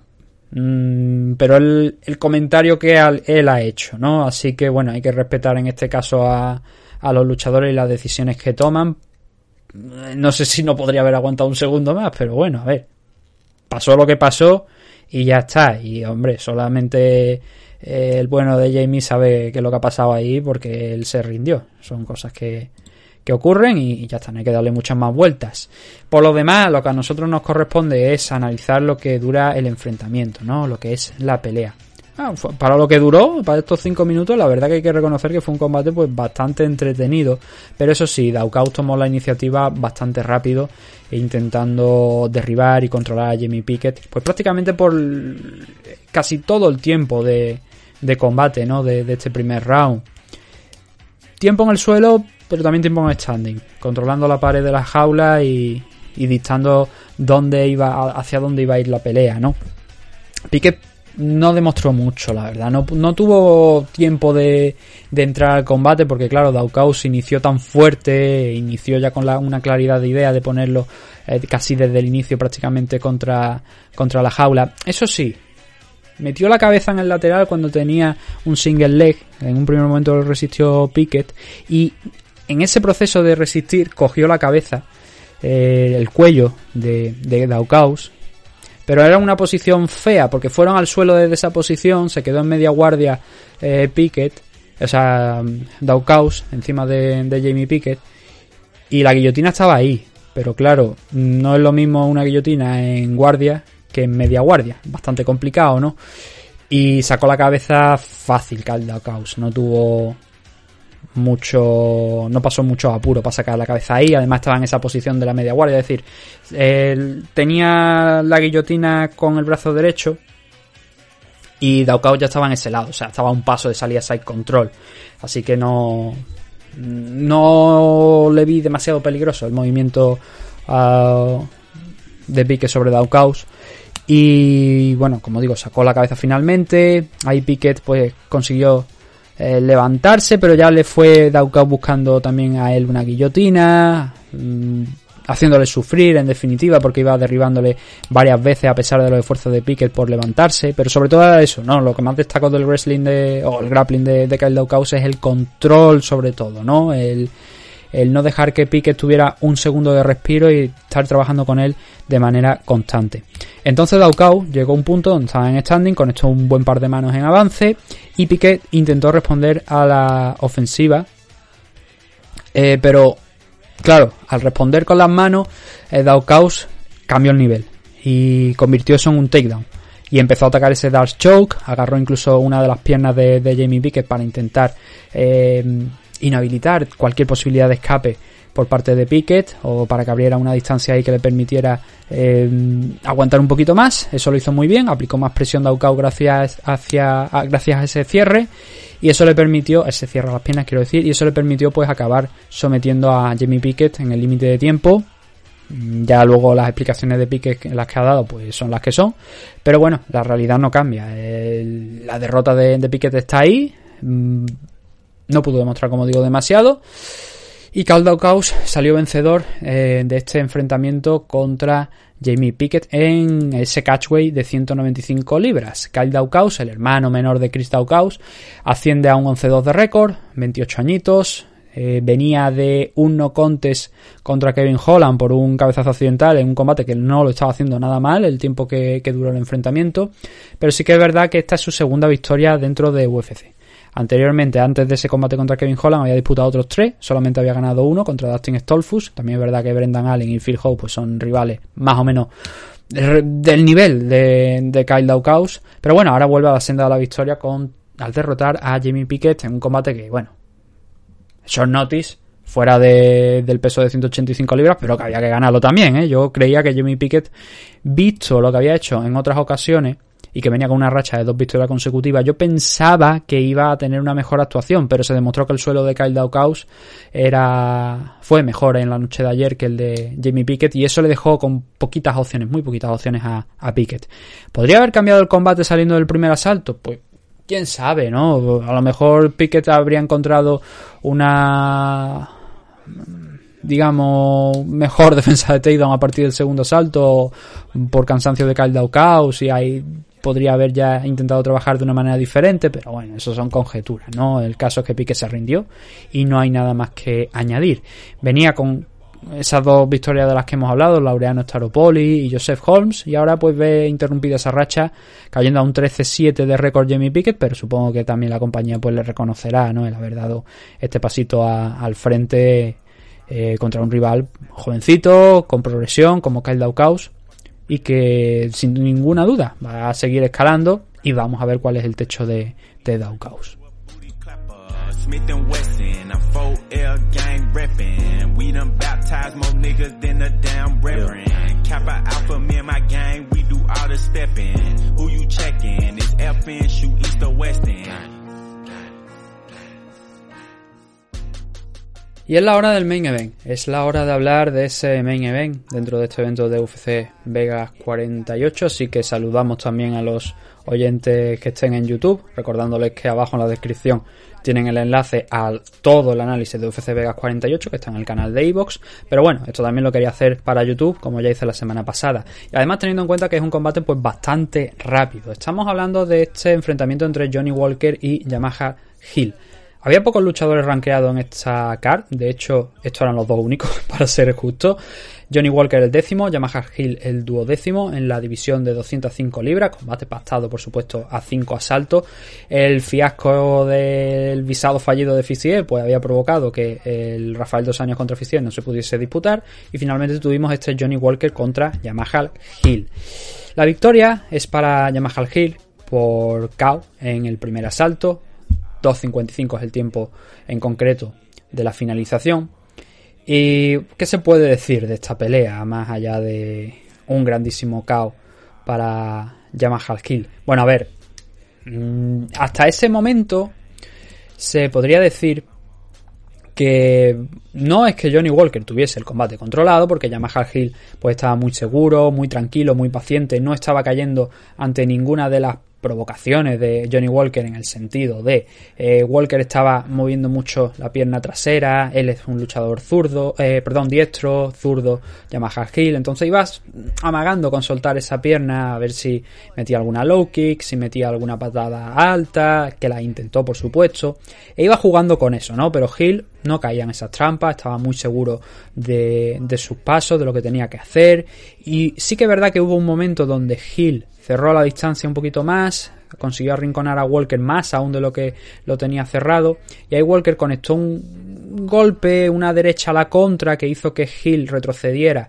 hacia el otro lado de la jaula y que permitió a Walker tomar eh, el asiento del conductor durante unos segundos, que lo enganchara en el clinch buscando el derribo. Muy, muy buena defensa de takedown de, de Yamaha Hill para resistir esos intentos de barrerle la pierna y derribarle de Johnny Walker y ya logró separarse, ¿no? Entonces fue cuando llegó esa finalización. Y a ver, dos cosas curiosas de esa finalización. Lo primero, la forma de caer de, Johnny Walker. Le meten esa derecha, esa overhand a la parte superior de la cabeza, en la frente prácticamente, le dan ahí en lateral frente. Y hace que Walker como que se apaga en dos tiempos, en dos fases, ¿no? Siente el golpe, parece que se va a quedar ahí brevemente, pero luego cae hacia atrás muñeco total, pegando contra la jaula, cayendo en el suelo.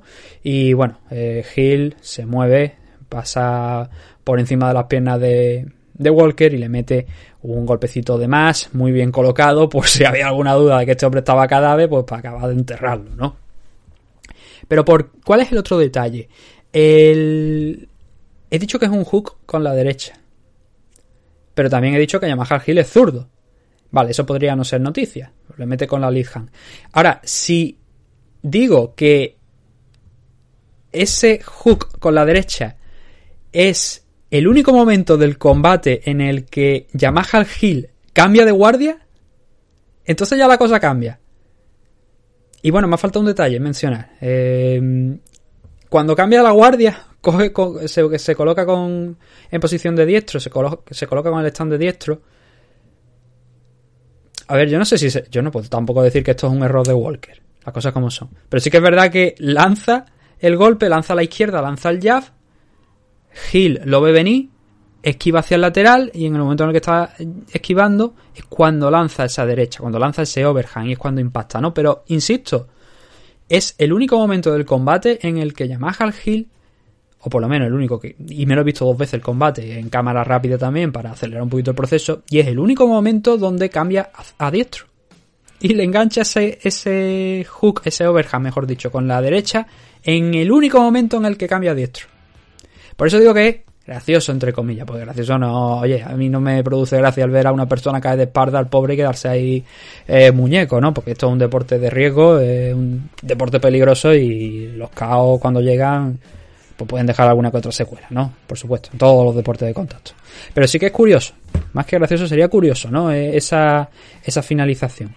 Eh, porque es lo que digo, lanza ese golpe, el único golpe que lanza realmente de, estando como diestro Yamaha Hill, siendo un zurdo. Y no un luchador que habitualmente cambie de guardia de, de zurdo a diestro, que alterne, no, no, sino que es que fue en la única, el único momento en los 2 minutos 55 que duró el combate en el que cambia.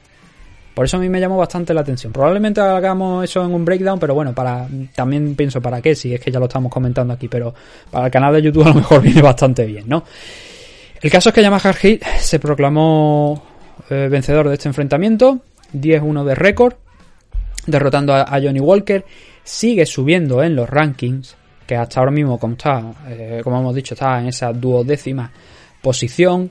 Esto, pues al menos la décima que tiene Johnny Walker, yo creo que le va a permitir quitársela. Yo creo que es hora de que Yamaha Hill, como hizo en su momento contra Visan Pro, enfrente a un veterano ya. El nombre que me viene a la cabeza es Volkan o el Zemir. Yo creo que Volkan podría ser un rival interesante para Yamaha Hill, como estamos hablando por ya aquel enfrentamiento que tuvo contra Visan Pro, ¿no? Hora de ir retando a veteranos para seguir escalando. Que no, pues mira, Dominic Reyes o Magomed Ankalaev andan por ahí. No sé si alguno de los dos tendrá un combate en próximas fechas, pero está claro que Yamaha Hill actualmente, si no llega a ser porque el combate contra Clifton Abreu se lo dieron como un no contest, ahora mismo tendría eh, cinco victorias. Ahora tiene cuatro. Cuatro, una derrota contra Paul Craig, aquella lesión que le ocurrió y que bueno, Craig aprovechó para acabar finalizando la pelea por TKO. Y el no contest contra Clifton Abreu. Si no recuerdo mal fue tema de, marihuana, aquella, aquel no contest contra Clifton Abreu porque fue en un combate que se disputó en Las Vegas y, si no recuerdo mal, bueno, fue en tiempo de pandemia, fue por aquel positivo por marihuana. Ya por suerte la, la legislación ha cambiado, ¿no? En el estado de Nevada. Pero desde luego es uno de los jóvenes talentos, uno de los tipos que está subiendo con mucha fuerza aquí en las 205 libras, en los 93 kilos. Y que esta victoria frente a Johnny Walker es contundente, es espectacular. Y que claro, ya sabemos lo que le gustan las victorias espectaculares y, y fuertes, ¿no? A, a UFC y a Dana White para promocionar un poco más cada vez a un luchador. Y creo que es el caso de, de Yamaha Hill. Yo ahora veo eso, ¿no? Veo un posible enfrentamiento contra Reyes, contra Ozdemir, contra Ankalaev. Creo que son tres rivales que, estando sexto, séptimo y octavo, podría tocar eh, Yamaha Hill para seguir ascendiendo. No sé si los podría derrotar, pero claro, obviamente llega un momento donde tienes que chocar con el muro, ¿no? Y bueno, te encuentras con el muro, mejor dicho, y, pasan dos cosas: o chocas con el muro, o saltas el muro. O luego, como los Simpsons, encuentras la puerta que la abre, que está dentro del muro y pasas por ahí sin tener que- que sufrir mucho más, ¿no? Pero claro, eso es ya el caso, el caso fácil, ¿no? Y no sé, no se me ocurre nada que pudiera llevar a ese paso por la puerta. Quizá a lo mejor que incluso le dieran a Tiago Santos, a Anthony Smith, a, a Yamaha Hill, ¿no? Pero ya, ya es mucho pensar y ya es mucho pedir, la verdad. Johnny Walker cae a un 18-7 de récord. Había demostrado una mejoría contra Tiago Santos. Que, hombre, a ver, este combate acaba en caos. Y no lo estaba haciendo del todo mal. Yo, bueno, del todo mal para ser justo, yo creo que lo estaba haciendo pues correcto. Estaba intentando proponerle ese juego a, a Yamaha Hill, intentando forzarle el error. Le apretó cuando le tenía que apretar, cuando vio un poquito ahí algo de debilidad de, por parte de Yamaha Hill. Pero esto es la división light heavyweight, ¿no? Estos, bueno, a ver, en general las MMA pueden ocurrir estas cosas, ¿no? Pero teniendo en cuenta que a los dos les pesan las manos y que hemos visto ya victorias por KO de uno y otro, pues obviamente, claro, estas cosas pueden ocurrir mucho más en la división light heavyweight, heavyweight que a lo mejor, por ejemplo, en la flyweight, por así decirlo, ¿no? Son tipos diferentes, son luchadores y atletas, sin ninguna duda, diferentes. Eh, a ver, lo de Johnny Walker, porque, claro, ahora en los últimos cinco combates ha perdido cuatro de esos cinco enfrentamientos que ha tenido. Debutó muy bien aquí en UFC. Ganó tres combates consecutivos, ya la gente incluso llegaba a, tirar las campanas al vuelo y yo creo que a lanzar todos los muebles de su casa por la ventana pidiendo un combate contra John Jones incluso, ¿no? Se decía, ¡Wow! Parece que Johnny Walker, y esto lo he escuchado yo incluso en televisión. Eh, no señalo a nadie, pero pero coño, eh, forma parte del hype, ¿no? Que, que a veces se le mete a la gente y joder, vamos a ir poquito a poquito con, con este tipo, ¿no? Vamos a ir con cuidado. Y claro, eh, Johnny Walker ganó tres combates, Jalil Rountree, Justin Lede, Misha circunó, pero luego lo noquearon brutalmente. Corey Anderson fue el responsable de, de noquearlo.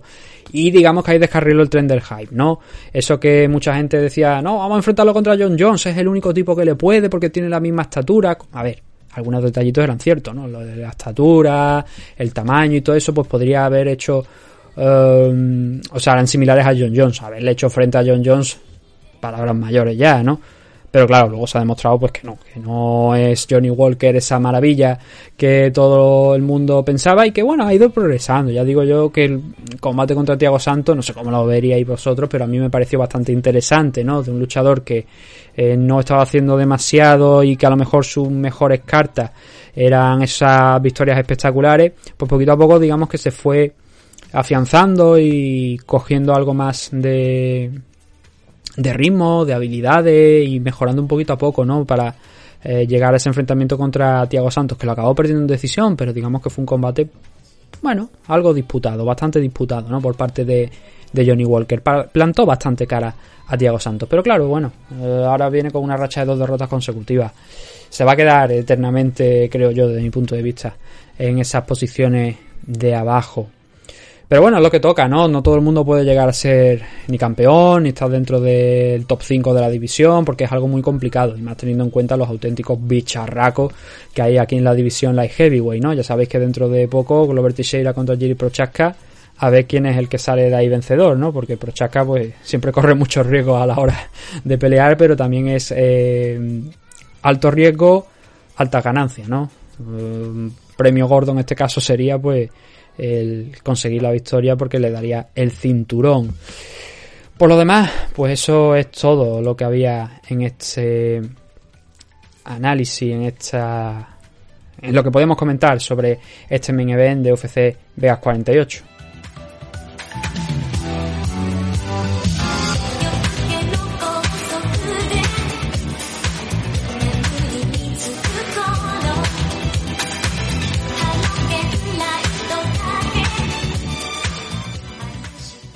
Y bueno, ahora lo único que nos resta es hablar de los Performance of the Night, que ya lo hemos mencionado. Un Performance of the Night se fue para uh, Davey Onama, el otro para Stephanie Egger por la sumisión frente a Jessica Rose Clark. Y los otros dos se fueron a parar para Kyle Dawkins frente a Jamie Pickett por la sumisión, por el Dash Choke. Y los otros 50.000 dólares para Yamaha Hill por esta victoria frente a Johnny Walker por eh, ese grandísimo KO con el que puso a dormir a, al bueno de Johnny. Eh, lo siguiente, ¿qué es lo siguiente? Pues la semana que viene, ya, automáticamente. Es, por supuesto, esa pelea contra Arman Sarukian de Joel Álvarez en 155 libras en división Lightweight. Y bueno, un main event que se ha visto alterado esta semana. Cuando conocíamos que Benel Darius tenía una fractura, una rotura en la pierna, en el peroné en concreto, y eso le ha llevado a tener que salir de ese combate. E ha estado hasta última hora intentando ver si podía forzar, pero claro, la, el problema de la lesión era grave y eso pues incluso a lo mejor lleva a tener que pasar por quirófano. Dice que va a intentar otros métodos antes, pero que si no le queda más remedio, pues que tendrá que pasar por quirófano y esa pelea se ha caído. Sin embargo, eh, bueno, me refiero a esa pelea en concreto, no, pero no a, su rival, porque Mahachev permanece aquí en la card de UFC Vegas 49 y se va a enfrentar contra Bobby Green. Eh, viene Green de pelear la semana pasada y de ganar, pero viene de, vaya, se va a subir en dos semanas, dos veces a la jaula y claro, a ver, este combate es un catchway, ¿eh? No es en 155 libras, pues por el tema de la cercanía, ¿no? Del último combate de Bobby Green y también por la cercanía de este combate. Así que no le van a hacer cortar peso dos veces. Pero claro, vamos a ver, estamos hablando de dos luchadores lightweight, así que Green tiene una oportunidad de oro para intentar derrotar a Mahachev en un combate en el que para nada, pero vaya, cero eh, favorito para esta pelea Bobby Green, no vamos a engañar a nadie, ¿no? Mahachev Green tiene un muy buen striking, obviamente, pero Mahachev es un luchador mucho más completo, más peligroso, desde luego, a pesar de la buena defensa de takedown de Green. Yo creo que Mahachev va a ser capaz de derribar a Bobby Green y trabajar en el suelo. Y también, ¿por qué no?, en el striking. No mejor que Bobby Green, pero le puede plantar algo de cara. Tenemos a Misha Cirkunov contra Wellington Turman en 185 libras. Tenemos a Priscila Cachoeira contra Ji Jeon King. Esa pelea de Joel contra Sarukian va a estar en la main card si todo va bien. Rodríguez contra Petrosian. El chileno Ignacio Bamondes contra Zurrón. Eh, la luchadora chilena Jennifer González, que iba a pelear aquí, iba a debutar en, en UFC, iba a hacerlo contra Josiane Nunes, contra la brasileña. Al parecer había problemas con el delegado de la USADA allí en Chile a la hora de hacerle uno de los test antidopaje a, Jennifer y la chilena se ha quedado sin combate, por desgracia. La rival que va a tener a Josiane Nunes es Ramona Pascual, que es una luchadora que viene de pelear en Invicta, que yo la recuerdo haberla visto en Raw UFC. Considero que no está ahora mismo, la verdad, para estar dentro de UFC, pero bueno, en 145 libras no podían encontrar otra luchadora y supongo que han optado pues por el primer nombre que se les ha pasado por la cabeza. Terran McKinney contra Faresian, un combate que tengo muchas ganas de ver, este en 155 libras. Jinju Frey, campeona Atomweight de, Invicta contra Hannah Goldie, el mexicano Alejandro Pérez contra Jonathan Martínez, Ramid Brahimaj contra Michael Gilmore y por último Víctor Altamirano, el mexicano contra Carlos Hernández. Carlos Hernández, que es el rival, ¿verdad? Sí, el que derrotó por desgracia a Dani en el Dana White Contender Series para ganar esa oportunidad dentro de, de UFC. Ese es el siguiente evento que se va a disputar de UFC la semana que viene, que por supuesto realizaremos la previa a lo largo de esta semana. Hablaremos de todos los combatitos que se van a disputar este próximo fin de semana. Por lo demás, simplemente pues me resta daros las gracias a todos por haberme escuchado un día más. Eh, si queréis dejar algún comentario ya sabéis cuáles son las redes sociales. Mm, sacaremos otro programa de Velator, por supuesto, de Velator 174, exclusivamente para usuarios de Evox Premium y de Patreon, como hemos mencionado al principio del programa. Pero volveremos, volveremos bien en formato vídeo a través de YouTube, que os vuelvo a recordar, el canal es MM Adictos TV, si le dais al botón de suscripción si lo consideráis oportuno, pues a mí me viene bien. Si no, pues también no pasa absolutamente nada. Y eso, nos vemos en próximos días con más MM Adictos. Un saludo a todos y gracias por haber estado ahí nuevamente.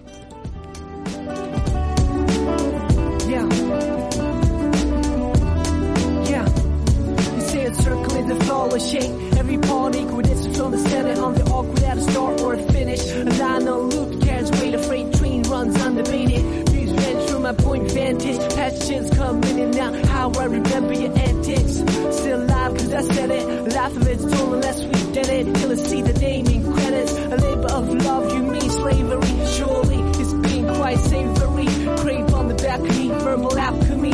Pure magic when she touches me. I read that love is kind, but it's also blind.